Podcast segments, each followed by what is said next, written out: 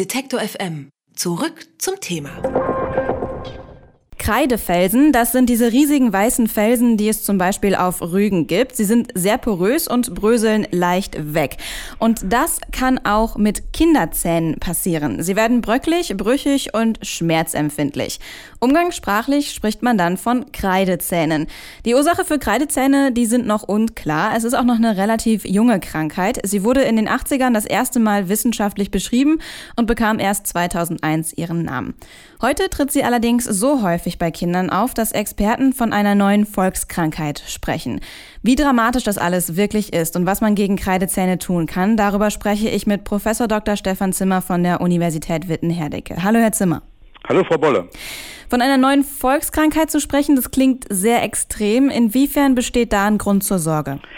Ja, Sie haben recht, äh, das klingt extrem, aber tatsächlich ist es so, dass unsere neuesten bevölkerungsrepräsentativen Untersuchungen uns gezeigt haben, dass 30 Prozent der zwölfjährigen Kinder, fast 30 Prozent der zwölfjährigen Kinder von dieser relativ neuen Erkrankung betroffen sind. Und ich glaube, dann ist es schon gerechtfertigt, äh, dass man da von einer äh, Volkskrankheit oder einer drohenden Volkskrankheit spricht. Und es sind nur Kinder betroffen?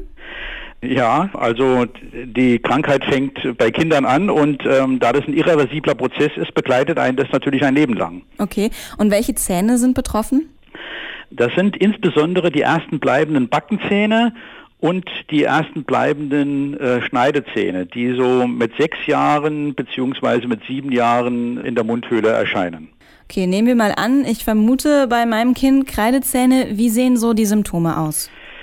Also Erstmal fallen die natürlich visuell auf. Und ich muss auch sagen, von diesen 30 Prozent sind glücklicherweise ein Großteil nur leichtere Fälle, die man tatsächlich nur visuell identifizieren kann dadurch, dass sie eben so eine kreidige Oberfläche haben. Aber die Zähne sind in den meisten Fällen noch intakt. Aber in 5,5 Prozent aller äh, Kinder finden wir Zähne, die wirklich so geschädigt sind, dass sie Löcher haben und dass diese Zähne äh, behandelt, also therapiert werden müssen. Die Ursache für Kreilzähne, die sind noch völlig unklar. Was für Auslöser werden denn zumindest bisher vermutet? Ja, also völlig unklar stimmt äh, nicht ganz. Es gibt so einen äh, Hauptkandidaten und das sind äh, Weichmacher. Und, und, zwar Weichmacher in Wasserflaschen.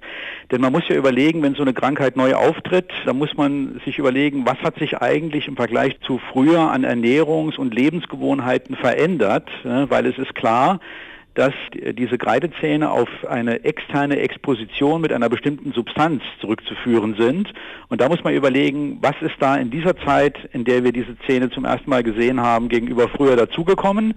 Und das passt ganz gut zusammen mit der Tatsache, dass eine Umstellung stattgefunden hat von dem Konsum von äh, Mineralwässern in Glasflaschen auf Plastikflaschen. Und Plastikflaschen enthalten eben sehr häufig Weichmacher. Und man hat dann, als man diesen Verdacht hatte, tatsächlich auch Tierversuche gemacht, hat Ratten mit geringen Mengen von Bisphenol A, ähm, also diesem Weichmacher, gefüttert und hat festgestellt, dass diese Ratten tatsächlich genau die gleichen defekten Zähne entwickeln, wie das bei den Menschen beobachtet äh, wird. Insofern ist, sind also Weichmacher tatsächlich ein ernstzunehmender Kandidat für die Entstehung dieser Erkrankung. Also Wasser aus Plastikflaschen vermeiden und mein Kind bekommt keine Kreidezähne. Das kann ich so in der Sicherheit zum jetzigen Zeitpunkt ähm, nicht sagen, weil wir immer noch von einem Verdacht sprechen und keinem Beweis. Aber es ist sicherlich kein Fehler im Sinne der Prävention für Kinder lieber mal tatsächlich äh, Mineralwasser aus Glasflaschen zu kaufen. Ne? Und man muss natürlich auch wissen, wann der sensible Zeitpunkt ist. Ne? Wie gesagt, wir beobachten das, wenn die Zähne durchbrechen, wenn die Kinder etwa sechs Jahre alt sind, aber die Entstehung liegt dann schon einige Jahre zurück. Die findet vor allen Dingen im ersten Lebensjahr statt. Ne, das heißt also, das ist der, der entscheidende Zeitpunkt, wo man darauf auch achten sollte oder wo man besonders darauf achten sollte. Wenn die Ursachen jetzt auch tatsächlich noch nicht hundertprozentig sicher sind, wie behandelt man dann so eine Krankheit?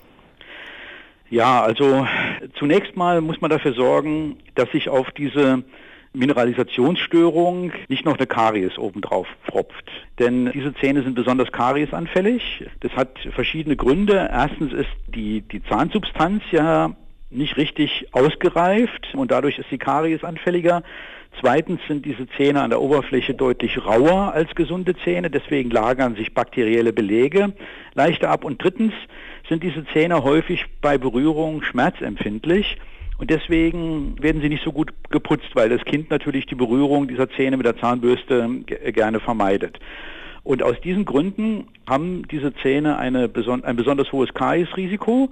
Und dem muss man entgegenwirken. Das kann man durch verschiedene Maßnahmen in der Zahnarztpraxis und zu Hause tun. Am wichtigsten ist da auf jeden Fall eine gute Fluoridierung in der Praxis und in der häuslichen Umgebung. Darüber berät der Zahnarzt. Das sagt Professor Dr. Stefan Zimmer. Er beschäftigt sich an der Universität Wittenherdecke mit Zahnerhaltung und präventiver Zahnmedizin. Danke für das Gespräch. Sehr gerne. Alle Beiträge, Reportagen und Interviews können Sie jederzeit nachhören im Netz auf detektor.fm.